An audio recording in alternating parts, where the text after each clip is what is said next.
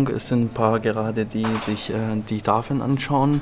Ähm, es soll heute drei, äh, beziehungsweise über die zwei Tage 300 Leute kommen und wir freuen uns, dass äh, sich so viele Menschen die Ausstellung anschauen.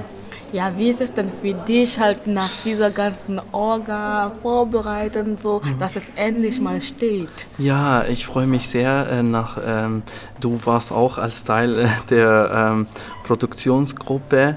Ähm, es ist schön, wenn man seine Arbeit, äh, seinen Inhalt auf so großen Tafeln sieht, die ähm, so schöne Farbe, Farben haben.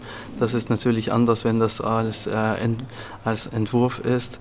Und hier sieht es richtig schön aus. Für mich ist es, ich betreue ja die Wanderung von der Ausstellung und das ist der erste Ort, an dem die Ausstellung stattfindet. Mhm. Ähm, und äh, ja, ich bin gespannt auf die äh, nächsten Orte, an die wir die Ausstellung, ähm, an denen wir, wir die Ausstellung zeigen werden. Ja, cool. Dankeschön. Danke dir.